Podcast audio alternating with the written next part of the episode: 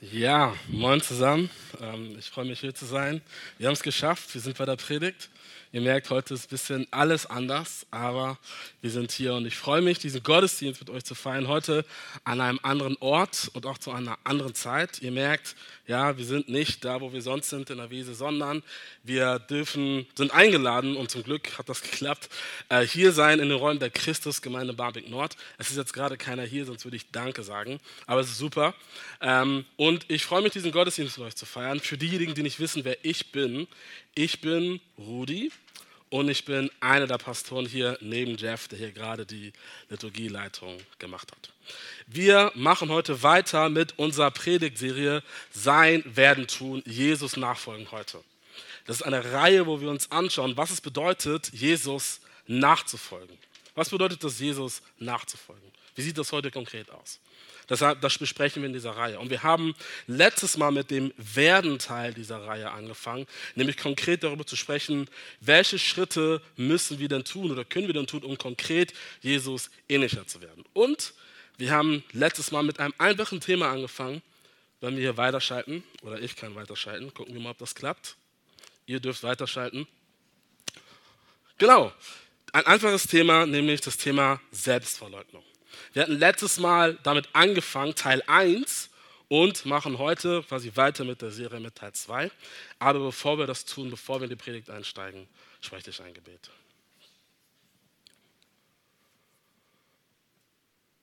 Vater, ich danke dir, dass du uns begegnen willst. Danke, dass wir Raum haben, hier Gottesdienst zu feiern, auch zu dieser späten Stunde und dass du hier bist. Und ich bitte, Herr, rede du zu uns, mach uns neu klar, wer du bist. Jesus, sprich du zu uns, zeig uns, wer du bist und was es bedeutet, dir nachzufolgen, was es bedeutet, uns selbst zu verleugnen. Herr, lass die Worte meines Mundes, das Reflektieren, das Nachdenken all unser Herzen dir gefallen, du, unser Herr und Erlöser. Amen. Amen. Ich habe eine absolute Lieblingssängerin die Queen, die deutsche Queen des Souls, ja, die einzigartige, one and only Joy Denalani. Ja, wer kennt sie? Sehr gut. Ja, Joy Denalani hat es einfach drauf. So.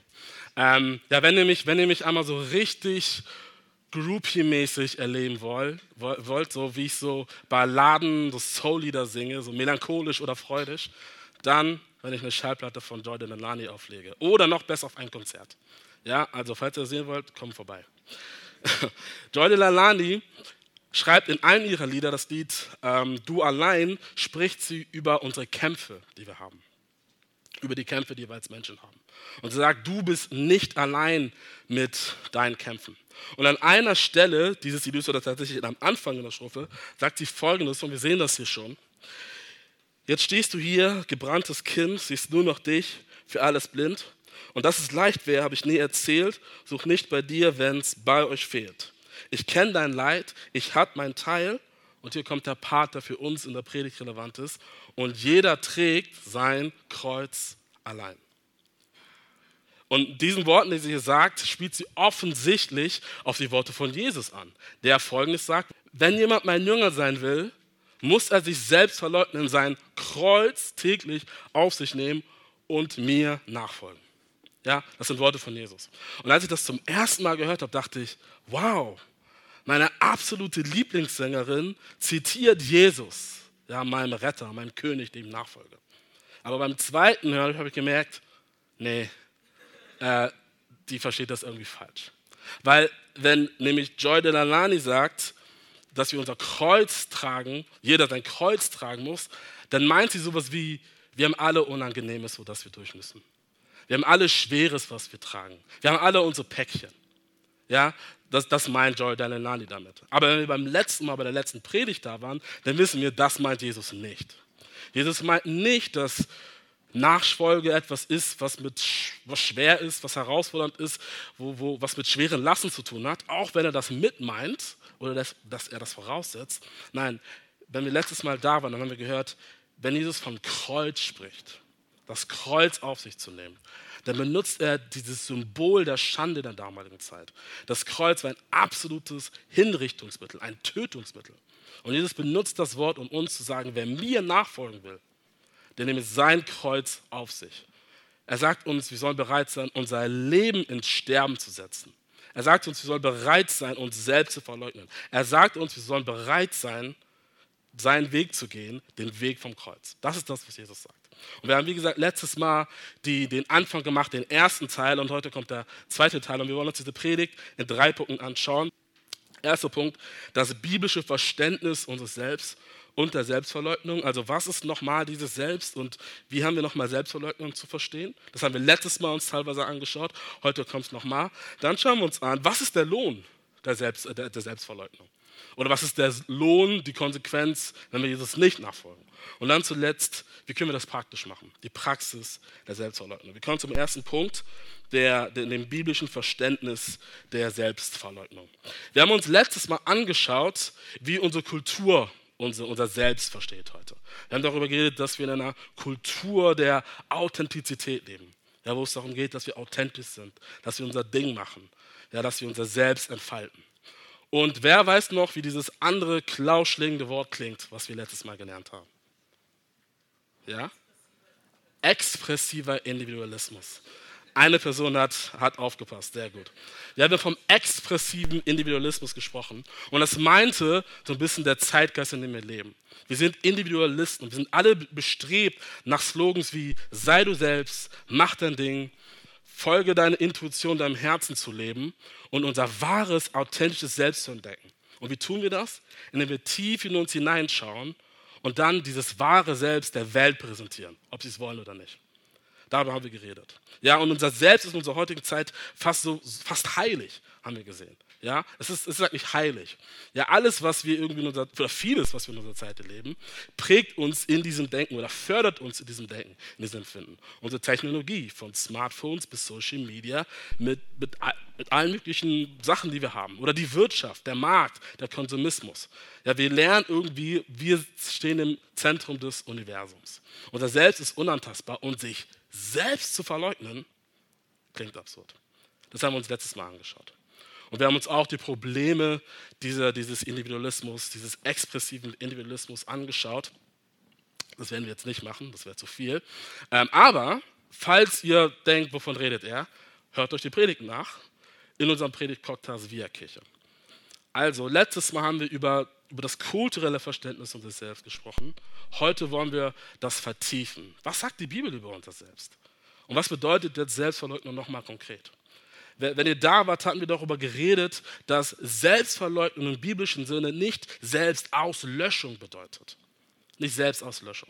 Es geht irgendwie darum, und da war so ein bisschen ein Cliffhanger, dass wir unser falsches Selbst verleugnen und irgendwie unser wahres Selbst entdecken. Darum, darum darüber haben wir geredet. Und das wollen wir heute vertiefen, nämlich in einer biblischen Theologie unseres Menschseins und des Selbst. Und das wollen wir uns anschauen. Ähm, wir tauchen jetzt ein bisschen ein in die Bibel. Es ist spät am Abend, aber ich hoffe, ihr seid bei mir. Wir schauen uns mal Bibelstellen an, um zu verstehen, was sagt die Bibel über unser Menschsein und über selbst. Das Erste, das Erste, was wir sagen können, ist, Gott hatte eine, eine Vision. Ja, Gott hat uns Menschen geschaffen als seine Ebenbilder, die ihn reflektieren sollen, ihn, ihn repräsentieren in der Welt, die sogar in dieser Ebenbildlichkeit wachsen sollen. Das war sein Plan, seine Absicht, seine Vision. Aber es gab eine Invasion, ein Eindringen der Krankheit, des Defekts, der Macht der Sünde.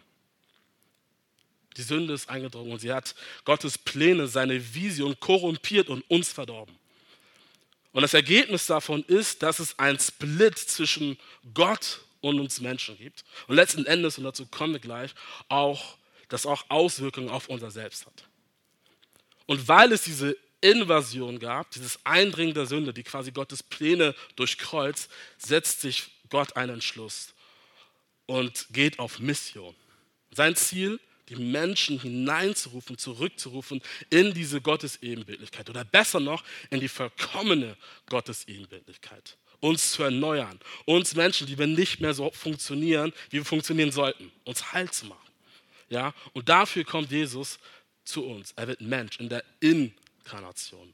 Er kommt auf diese Welt, um uns, um uns dorthin zu führen. Er kommt, um uns Leben zu zeigen. Jesus sagt folgendes über seine Mission, warum er kommt. Er sagt in Johannes 10, Vers 10, ich aber bin gekommen, um ihnen Leben zu bringen, Leben in ganzer Fülle. Deshalb ist Jesus gekommen. Er kommt, um uns Leben zu finden. Und Gottes Ziel ist es, dass wir dieses Leben finden, beziehungsweise dieses Leben in dieser vollendeten Gottes-Ebenbildlichkeit, indem wir nämlich werden wie Jesus. Warum wir Jesus werden? Warum wir Jesus werden? Weil Jesus nicht nur Gott ist, sondern weil Jesus in seiner Menschwerdung letzten Endes in ihm diese Gottesebenbildlichkeit vollkommen ist. Par excellence sehen wir sie da.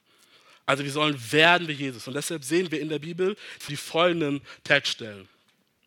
Können wir die nächste Folie machen? Sonst lese ich es. Genau, ja, genau, hier.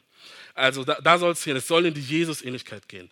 Darum hat er auch von Anfang an vorgesehen, dass ihr ganzes Wesen so umgestaltet wird, dass sie seinem Sohn gleich sind. Er ist das Bild, dem sie ähnlich, ähnlich werden sollen. Das zweite Epheser, und es gibt ganz viele Stellen, ich zeige nur einen Auszug. Stattdessen sollen wir in einen Geist der Liebe an der Wahrheit festhalten, damit wir im Glauben wachsen und in jeder Hinsicht mehr und mehr dem ähnlich werden, der das Haupt ist, Christus. Und es gibt noch weitere Stellen, die wir uns nicht anschauen. Also dahin soll es gehen, zurück in die, in die Gottesebenbildlichkeit, in der Jesus-Ähnlichkeit. Und jetzt ist natürlich die Frage so ein bisschen auf das, was wir eben gesagt haben, auf unseren Ausgangspunkt. Was hat das jetzt mit unserem wahren Selbst zu tun?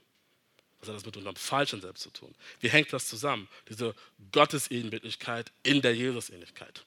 Folgendes, folgende Antwort gibt uns Kolosser 3. Eine wichtige Stelle. Merkt euch diese Stelle. Ja, Kolosser 3 ist so eine Stelle, die uns so ein bisschen Perspektive gibt dafür, wie verstehen wir als Christen oder was sagt die Bibel über unsere Identität? Folgendes lesen wir dort. Denn ihr seid gestorben, als Christus starb und euer wahres Leben, man könnte hier sagen auch besser, eure wahre Identität, euer wahres, authentisches Selbst ist mit Christus in Gott verborgen. Wenn Christus, der euer Leben ist, der ganzen Welt bekannt werden wird, dann wird auch sichtbar werden, dass ihr seine Herrlichkeit mit ihm teilt. Also, unser wahres Ich liegt nicht tief in uns, wie es uns unsere Zeit sagt. Wo liegt unser Selbst? Wo liegt es? Nach, nach dieser Stelle. Wer traut sich? Nicht so viele, ja. Jesus, in Jesus. Unser wahres Selbst liegt nicht in uns verborgen, dass wir das dann ausgraben müssen, sondern es liegt in Jesus. In Jesus liegt es. Und was, es liegt in Jesus verborgen. Was, und was heißt das? Das so fromm klingt. Was heißt das? Das bedeutet Folgendes. Das bedeutet das, was Gott in uns angelegt hat. Das Potenzial, das er uns angelegt hat. Das, das was Gott entfalten möchte. Was, das, was transformiert werden wird. Was Jesus ähnlich wird, durch transformiert werden. Transformiert wird. Gleichgeformt wird. Das werden wir wieder, das, das werden wir empfangen, sehen, wenn Jesus wiederkommt. Also unser wahres Selbst liegt in der Zukunft und wir gehen quasi darauf zu. Da sagt uns dieser Text. Da liegt unser wahres Selbst. Unser wahres Selbst, unser wahres Selbst, das, was Gott in uns angelegt hat und was durch diesen Heiligen Geist in uns liegt und geprägt wird, das kommt, das empfangen wir noch und wir bewegen uns darauf zu aber nochmal vielleicht anders gebündelt zusammen und das uns ein bisschen zusammenzukriegen. Was ist, was ist jetzt unser wahres Selbst? Folgendes. Unser wahres Selbst ist unsere, unser, unsere individuelle Gottesebenbildlichkeit, unsere gebrochene Gottesebenbildlichkeit. In unserer Art, wie wir sind, mit unserem Charakter, letzten Endes von der Sünde und all dem, was uns verunreinigt, desinfiziert, durch den Heiligen Geist transformiert und letztlich in Jesus und was er tut, multipliziert, potenziert in seinem Charakter. Das ist unser wahres Selbst. Unser wahres Selbst liegt in Jesus und keine Ahnung, keine Ahnung, wie, wie ich sein werde. Ich in meiner Kaputtheit. Ich freue mich drauf. Meine Frau freut sich drauf. Ja, keine Ahnung, wie das sein wird, aber ich weiß, wer ich in Jesus bin und ich weiß, was ich an ihm habe. Und ich freue mich darauf, das wieder zu, äh, empfangen diese wahre, dieses wahre Selbst. Und das gilt für jeden von uns. Für jeden von uns, wenn wir Jesus nachfolgen, wartet unser wahres Selbst auf uns. Verstanden? Das ist unser wahres Selbst. Wenn es also ein wahres Selbst gibt, ja, und das ist der zweite Teil äh, dieses Punktes, dann gibt es auch offensichtlich ein falsches Selbst. Darüber haben wir, wie gesagt, letztes Mal geredet. Was ist dieses falsche Selbst, das wir letzten Endes verleugnen sollen? Ja, und dafür machen wir nochmal eine Reise in die Bibel, um das zu verstehen. Ähm, Folgendes, indem wir verstehen, was die Bibel um, über, über, unsere, über unsere Beschaffenheit, unsere Wesensaspekte als Menschen redet. Wir reden ja heute unserer Zeit allgemein von uns Menschen darüber, dass wir Körper, Geist und Seele sind. Ja? Die Bibel redet auch davon, aber sie füllt die Wörter mit, mit, anderen äh, mit anderen Konzepten. Also sie versteht etwas anderes darunter. Auch die Bibel spricht davon, dass wir einen Körper haben. Und in den biblischen Vorstellungen ist unser Körper nicht einfach nur eine Hülle, die wir haben, so, sondern und wir haben nicht nur einen Körper, wir sind ein Körper. Wir sind ein Körper. Für die Bibel ist unser, unser, unser körperliches Wesen super wichtig und was wir in unserem Körper tun, ist wichtig. Ja, wir haben also einen Körper und dann haben wir eine Seele. Wir haben eine Seele. Und Seele meint nicht, wie wir das in Cartoons sehen oder so, irgendwie so ein immaterielles Ding in uns, das irgendwie unseren Körper verletzt, wenn wir, wenn wir, wenn wir sterben. Das ist nicht die Seele. Die Seele meint, heißt im Hebräisch Nefesh und im Griechischen Psyche, von wo wir unser Wort Psyche haben oder das Wort Psychologie. Und, diese, und, und in der Bibel hat das Wort Psyche oder die Seele verschiedenste Bedeutungsnuancen. Unter anderem meint es unser Leben, unsere Lebenskraft, das, was unseren Körper belebt. Und es meint ganz häufig den Lebensträger, also den Menschen, uns. Das sind wir. Oder es, manchmal meint es das, das Innere dieses Lebensträgers, also das Innenleben. Kurz gesagt, dass die Seele, die Seele ist unser Selbst, unsere ganze Person, das, was uns ausmacht. Das ist, das ist, das ist die Seele. So, und in dieser Seele werden die verschiedensten Aspekte unseres Menschen vereint. Auf die kann ich gar nicht alle eingehen, aber auf zwei möchte ich eingehen. Nämlich, äh, wir sehen das hier zum Beispiel äh, bei Psalm 100, 203, wo, wo es heißt: Preise den Herrn, meine Seele, ja alles in mir, lobe seinen heiligen Namen. Die Seele meint nicht irgendwie irgendjemand anderes, sondern es meint ihn selbst. Aber und sein Geist, äh, ein anderer Begriff ist der Begriff des Geistes. Kurz gesagt meint das folgendes. Der Geist in uns Menschen ist das, was mit Gott in Beziehung steht, was in Gott in Relation steht. Ähm, wir, haben ein, wir haben einen Geist und das heißt, wir sind, anders gesagt, geistliche, spirituelle Wesen. Und wir merken das daran, woran? In unserer Zeit, wenn wir uns umschauen, wir leben in einer sogenannten säkularen Zeit, wo Religion, Glaube nicht, nicht wirklich eine Option für viele ist, aber die Leute haben einen Sinn für Spiritualität. Die biblische Antwort darauf ist, die Erklärung dafür ist, warum? Weil wir einen Geist haben. Ein Geist, das sich nach Gott sehnt. Ja, nach Gott, der, wie die Bibel sagt, selber Geist ist. Und dann der vierte Begriff, der wichtig ist, gerade wichtig ist, die Bibel spricht von unserem Fleisch. Ja, unserem Fleisch. Manchmal meint es, meint das Fleisch unseren Körper, aber es meint ganz häufig was anderes. Es meint das, was zum Beispiel Bibelstellen übersetzen mit unsere sündige Natur oder unsere gefallene Natur. Oder anders gesagt, unser egoistisches Ich. Das ist das Fleisch. Unser Fleisch ist, der, das sagt der Theologe Eugene Peterson, er sagt folgendes: Das Fleisch ist die Verderbtheit, die die Sünde in unser Verlangen, in unseren Instinkten hervorgerufen hat. Das ist unser Fleisch. Unser Fleisch ist unser Verlangen, unsere Instinkte, unsere Bedürfnisse, korrumpiert durch die Sünde, das nichts mit Gott zu tun hat. Das ist unser Fleisch, was in uns ist. Das ist dieses Fleisch, was, was in uns ist und letzten Endes ähm, in uns wirkt. Und dieses Fleisch ist das Ergebnis, was wir eben beschrieben haben, von der Invasion der Sünde. Ja, diese, dieses, dieses Fleisch ist das Ergebnis dieser Invasion der Sünde. Und wir haben gerade gesagt, vorhin gesagt, dass es gibt diese Spaltung, diesen Split zwischen Gott und dem Menschen, aber durch die Sünde gibt es auch einen Split in uns selbst. Zwischen dem Fleisch, was nichts von Gott wissen will, und dem Geist, was sich noch auf Gott ausrichtet. Ja, und wir mehr, und diesen Split, diesen Zwiespalt, den wir in uns haben, beschreibt zum Beispiel Paulus in Römer 7. Folgendes lesen wir dort. Ich verstehe selbst nicht, warum ich so handle, wie ich handle. Denn ich tue nicht das, was ich tun will. Im Gegenteil, ich tue das, was ich verabscheue. Wenn ich aber das, was ich tue, gar nicht tun will, dann gebe ich damit dem Gesetz, dem, dem Willen Gottes, Recht und heißt es gut. Und das bedeutet, der da handelt, bin nicht mehr ich, sondern die Sünde, die in mir wohnt. Ich weiß, dass in mir, das heißt in meiner eigenen Natur, wörtlich steht hier, mein Fleisch, nichts Gutes wohnt, obwohl es mir nicht am Wohlen, an Wollen fehlt, bringe, es nicht zum, bringe ich es nicht zumstande, das Richtige zu tun.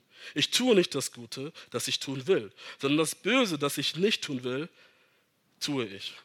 Wenn ich aber das, was ich tue, gar nicht tun will, dann handle nicht mehr ich selbst, sondern die Sünde, die in mir wohnt. Wer, wer kann noch gerade denken? So, ja, aber ihr merkt, aber das, das bringt zum Ausdruck diese Verwirrtheit, diese, diesen Zwiespalt, die wir uns haben. Kennen wir das? Kennen wir das? Zum Beispiel im Streit. Wenn du genau weißt, dass du Unrecht hast, dass du deinem, deinem Gegenüber, deinem Partner Unrecht tust, aber es geht dir um dich, um dein Ego. Also gibst du dein Unrecht nicht zu und entschuldigst dich nicht. Oder wenn es um einen bestimmten Lebensstil, eine bestimmte Praxis geht, die wir leben wo wir eigentlich wissen, dass das nicht im Sinne Gottes ist, dass Gott das nicht möchte, dass es nicht den Geboten Jesu entspricht. Aber wir haben Gründe, Argumente, Ausreden, um letztlich diesem Weg doch zu folgen. Oder wenn wir diese eine Versuchung haben, wo wir wissen, wir wissen bei vollem Verstand, wir sollten das nicht tun, aber wir tun es doch. Kennen wir das? Was ist die biblische Erklärung dafür? Nicht, dass da auf der einen Seite unserer Schulter ein Engel ist und auf der anderen Seite ein Teufel, sondern dass wir diesen Zwiespalt zwischen Geist und Fleisch haben. Ja, dass dieses Fleisch, was gegen unseren Geist arbeitet und noch schlimmer, noch aggressiver gegen Gottes Heiligen Geist. Das ist, das ist, das ist dieser Kampf, den wir haben. So, und jetzt kommt die Preisfrage. Das kommt die Preisfrage. Welches, welchen Aspekt unseres Selbst sollen wir verleugnen? Wer sagt unseren Körper? Wer sagt unseren Geist? Wer sagt unsere Seele? Wer sagt unser Fleisch? Hey, sehr gut. Wir sollen unser Fleisch verleugnen. Wenn Jesus sagt, wenn Jesus sagt, wenn jemand mein Jünger sein will, muss er sich selbst verleugnen, sein Kreuz täglich auf sich nehmen, ihm nachfolgen, dann sagt er, das sollen wir tun. Unser falsches Selbst, unser fleischliches Selbst verleugnen. Genau das sagt Paulus. Nun, wer zu Jesus Christus gehört hat, seine eigene Natur, wirklich sein Fleisch, mit seinen und mit ihren Leidenschaften und Begierden gekreuzigt. Selbstverleugnen, hatten wir gesagt, ist nicht Selbstauslöschung. Ich soll nicht aufhören zu existieren, meine Persönlichkeit auslöschen. Nein, es soll mein falsches Selbst auslöschen. Mein fleischliches Selbst. Der christliche Philosoph Dallas Willard sagt folgendes. Er sagt folgendes. Selbstverleugnung ist immer die Aufgabe eines minderwertigeren, sterbenden Selbst. Ja, man könnte auch sagen, unseres fleischlichen Selbst. Wofür? Für ein größeres, ewiges Selbst. Jesus verweigert uns die persönliche Erfüllung nicht.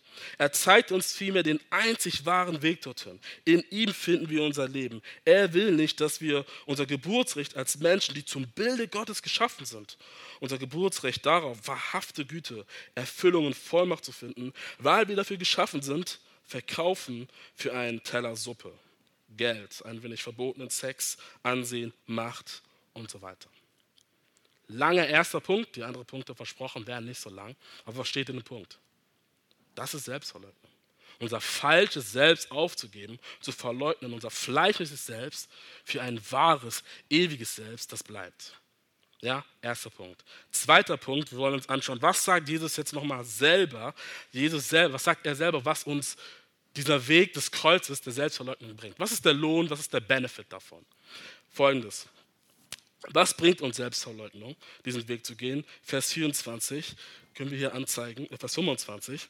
Denn wer sein Leben retten will, wird es verlieren. Wer aber sein Leben um meinetwillen verliert, der wird es retten. Und interessanterweise, hier schließt sich der Kreis, das Wort für Leben ist das Wort Psyche.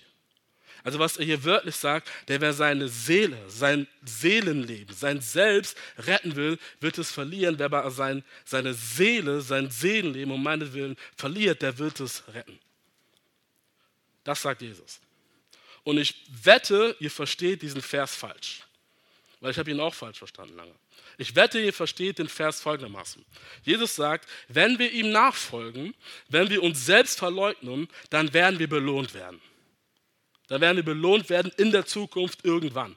Und wenn, wir, und wenn wir das nicht tun oder wer es nicht tut, der wird in der Zukunft, in der Ewigkeit für immer bestraft oder eben nicht belohnt. Ja, wer, wer würde sagen, er würde das ungefähr so lesen? Ja, einige, einige trauen sich, ja? Ja, also äh, wir, wir denken, was Jesus hier sagt, ist, es geht um die Bestrafung oder Belohnung in der Ewigkeit, in der Zukunft. Aber darum geht es hier nicht. Was Jesus hier tut, ist, Jesus spricht letzten Endes über, über, die, über die Gegenwart. Er spricht über die realen Konsequenzen unseres Handelns in der Gegenwart, im Hier und Jetzt. Jesus ist letztlich ein Lehrer der, der Realität. Er redet über diese Welt. Er ist nicht abgeschworen, irgendwie abstrakt unterwegs und er redet über die Welt, wie sie funktioniert wie sie ist.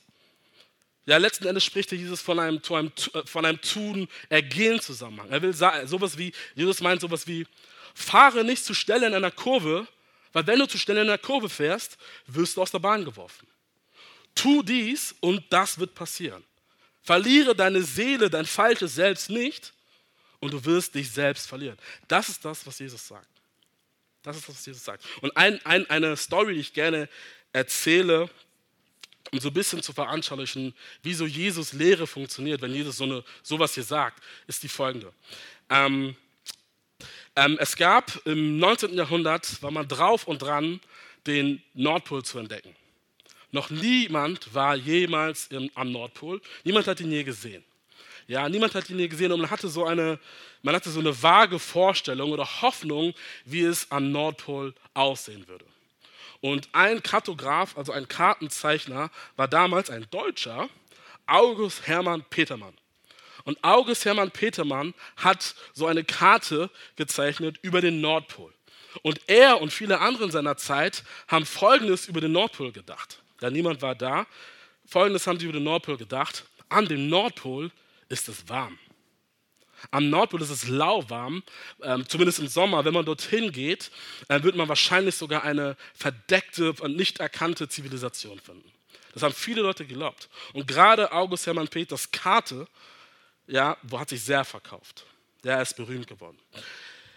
1878 ist dann in diesem Jahrhundert ein anderer Mann namens George Washington DeLong, ein Amerikaner, in der sogenannten Janet-Expedition, hat sich aufgemacht mit einer Crew, mit einem Team von 32 Menschen in Richtung Nordpol. Und sie, sie waren voller Elan, dort anzukommen und den Ruhm abzusahen, dort anzukommen, am warmen Nordpol. Und ihr ahnt, was passiert ist. Ja, sie fahren dorthin und merken, das Eis. Noch mehr Eis, noch mehr Eis. Und man hat gedacht, okay, es gibt diese Eisschicht, aber die muss man durchbrechen und dann kommt man an. Aber Pustekuchen. Sie, sie haben sich auf den Weg gemacht und sind letzten Endes, haben Probleme gehabt. Ja, wurden letzten Endes von Eis umgeben. Zwei Jahre sind sie des, desorientiert durch die Gegend gefahren, bis irgendwann ein, ein, so eine Eisschorle oder so sie gecrashed hat. DeLong ist gestorben und fast alle aus seinem Team sind gestorben. Was ist passiert? Was ist passiert? Sie hatten eine falsche Karte. Sie hatten eine falsche Karte über die Realität, über diese Welt. Sie hatten eine falsche Vorstellung davon, wie die Welt bzw. wie der Nordpol, Nordpol aussieht, wie er funktioniert. DeLong ist ausgezogen, um Ruhm und Erfolg zu erleben, um letzten Endes Leben dort zu finden, aber er fand den Tod. Warum? Er hatte eine falsche Karte. Und schaut, Leute, wir haben heute in unserer Zeit ebenso ganz viele von diesen falschen Karten. Karten, die uns beschreiben wollen, wie diese Welt funktioniert und uns Versprechen geben auf dieses Leben der Erfüllung. Eine Karte davon haben wir letztes Mal angeschaut, die Karte des expressiven Individualismus. Aber was Jesus uns sagt hier ist, mit diesen Worten, die er uns gerade gesagt hat, ist, folgt meiner Karte. Folgt meiner Karte. Vertraut mir. Meine Karte beschreibt die Welt, die Realität, wie sie ist. Woher weiß ich das? Ich habe diese Welt gemacht. Wenn es eine Karte gibt, die uns in das Leben führt, der wir vertrauen können, das ist die, dann ist das die Karte von Jesus.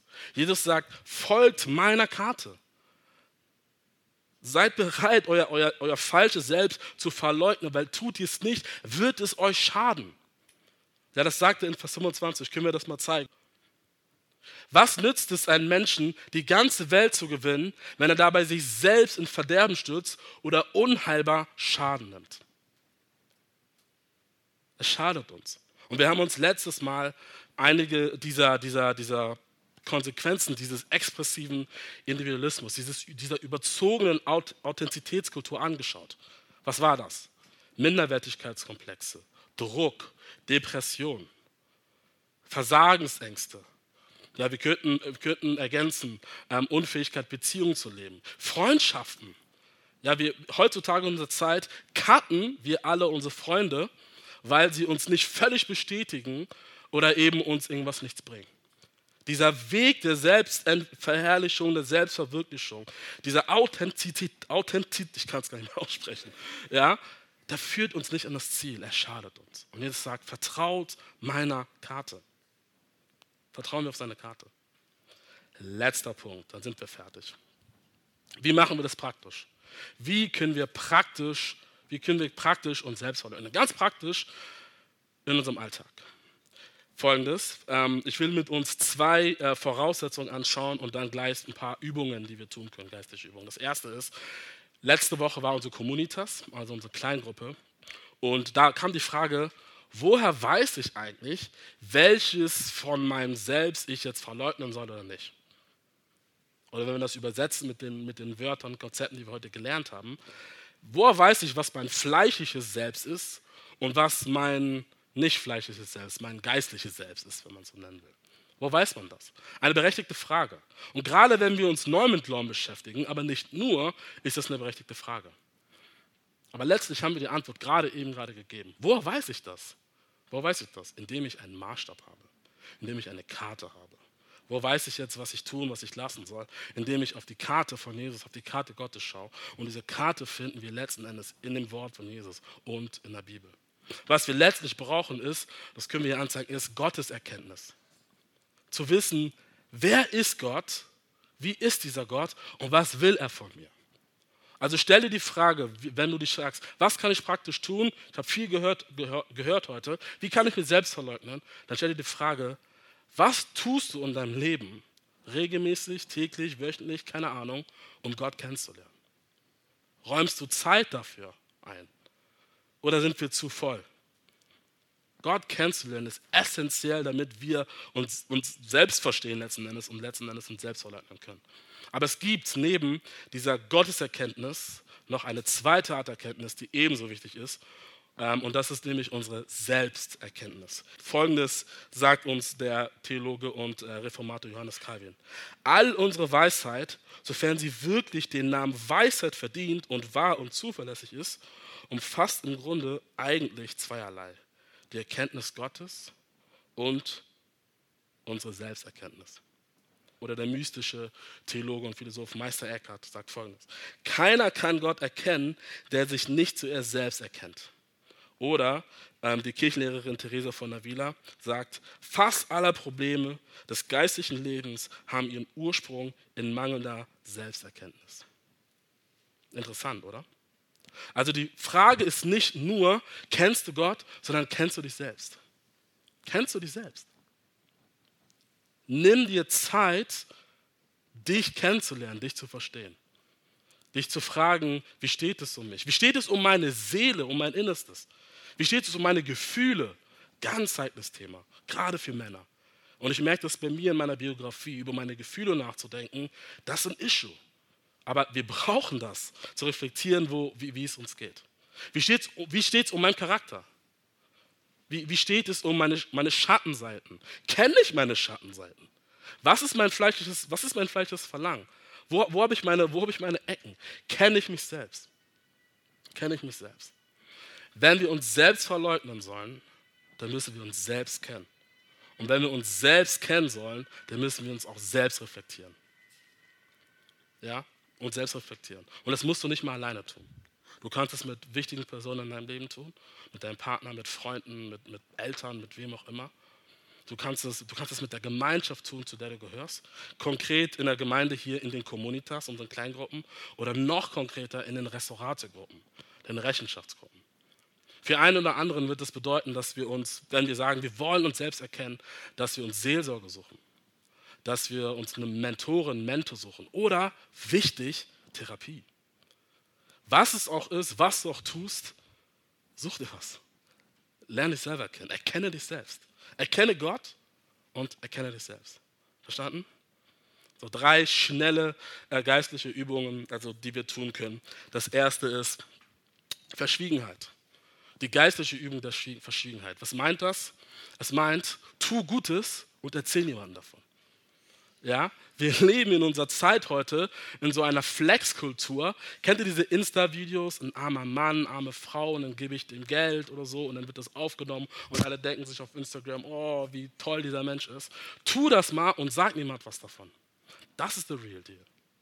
Tu Gutes und erzähl niemandem davon. Sammel nicht die Lorbeiter ein. Das ist wahre Selbstverleugnung. Zweitens, Fasten. Wir sind gerade in der Fastenzeit ähm, hat letzte Woche Mittwoch am Aschermittwoch begonnen. Und Fasten, biblisches Fasten, wenn wir auf Essen verzichten, hat eine, äh, Helena lacht, ähm, Fasten hat, hat, ist, ist was ganz Besonderes, hat viele Sachen, die wir damit ausdrücken und damit bewirken können. Aber eine Sache tut Fasten auch. Es hilft uns bei der Selbstbeherrschung. Es hilft uns bei der Selbstbeherrschung. Wenn wir nämlich fasten, ist es nicht nur so, dass wir auf Essen verzichten, quasi auf unser Impuls, Verlangen nach Essen, Hunger, Essen befriedigen sofort, sondern wir trainieren sozusagen parallel auch mit auch unsere anderen Verlangen. Ja, wir trainieren unsere andere Verlangen eben nicht sofort zu befriedigen. Auch unser fleischliches Verlangen. John Makoma, das geheime äh, Gemeindemitglied unserer Gemeinde hier, äh, hat Folgendes gesagt. Fasten ist ein Weg, den Geist zu ernähren und das Fleisch auszuhungern. Ja, interessant. Ja, also falls du das willst, fasten. Letztes. Das Letztes. Wenn wir wissen möchten, wie kann ich mich praktisch selbst verleugnen? Wie kann ich das heute machen? Ja, dann müssen wir letztlich auf das Beispiel, auf das Beispielvorbild schlechthin schauen, nämlich auf Jesus. Wir schauen auf Jesus. Jesus hat, äh, wir hatten vorhin darüber geredet, über seine Mission geredet und es gibt eine Stelle, wo er, wir sehen sie schon, auf ganz besondere Art und Weise erklärt, was ist seine Mission, warum ist er gekommen. Folgendes sagt er. Wer unter euch groß sein will, soll den anderen dienen. Wer unter euch der Erste sein will, soll zum Dienst an den anderen bereit sein. Denn auch der Menschensohn ist nicht gekommen, um sich dienen zu lassen, sondern um zu dienen und sein Leben als Lösegeld für viele hinzugeben. Jesus hat seinen ganzen Dienst beschrieben als Hingabe und Dienst. Jesus Mission, als er gekommen war, ein hingebungsvoller Dienst. Wenn du dich fragst, wie kann ich mich praktisch selbst verleugnen, dann diene hingebungsvoll. Und wisst ihr was? Jesus hat das praktisch gelebt. Und er ist praktisch dafür gestorben. Er ist ans Kreuz gegangen, hat sich schlagen lassen, seinen Körper schlagen lassen. An dem Tag, kurz bevor er äh, hingerichtet werden würde, sagt im Garten Gethsemane, meine Seele ist betrübt. Als er am Kreuz hängt, hat er seinen Geist Gott in die Hände gegeben. Wozu hat er das getan? Für uns damit wir gewinnen. Er hat, er hat sich selbst verloren, er hat Kosten auf sich genommen, damit wir gewinnen. Damit wir was gewinnen? Das Leben.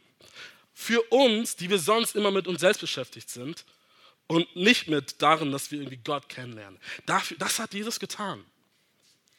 Jesus ist ans Kreuz gegangen, hat sein, hat sein Leben gegeben für uns. Er hat uns gedient. Es gibt kein besseres Beispiel dafür, wie Selbstverleugnung aussieht. Also wenn du dir die Frage stellst, wie kann ich mich selbst verleugnen, dann schau auf Jesus. Stell dir die Frage ganz konkret, wie kann ich meinem Nächsten dienen? Hingebungsvoll. Mein Partner, meinen Nachbarn, meinen, meinen Eltern, meinen Kollegen, meinen Mitstudenten. Wie kann ich das tun? Und ganz wichtig, wo wird es wehtun? Ja, nicht einfach irgendwas machen, sondern Dienst im Sinne Jesu heißt immer auch Hingabe, Opfer, Kosten auf uns zu nehmen. Also was bedeutet, uns selbst zu verleugnen? Das bedeutet, den Weg von Jesus gehen, der sich für uns hingegeben hat. Wenn ihr alles vergisst, und wir sind jetzt am Ende, was ich gesagt habe, dann das. Wenn wir Jesus nachfolgen, wenn wir auf dem Weg von Jesus sind, dann lasst uns dieses Kreuz auf uns nehmen und selbst verleugnen. Jesus nach und unserem Nächsten dienen. Wollen wir das tun? Amen. Vater, das ist mein Gebet. Hilf uns, dass wir ja das viele, was wir gehört haben, verdauen, ähm, zu erkennen, wer wir in dir sind, ähm, was unser wahres Ich, unser wahres Selbst ist. Und dieses transformierte, erneuerte, wahre Selbst, was du uns noch zeigen möchtest. Hilf uns, ähm, darauf hinzuleben und uns offen zu machen für dein Wirken in uns. Hilf uns, dass wir uns selbst verleugnen, praktisch, dass wir dich erkennen, dass wir uns selbst erkennen, dass wir letzten Endes uns üben darin, an dir nachzufolgen und praktisch stehen. Hilf du uns, erbarme du dich uns und hilf du uns auf diesem Weg. Amen.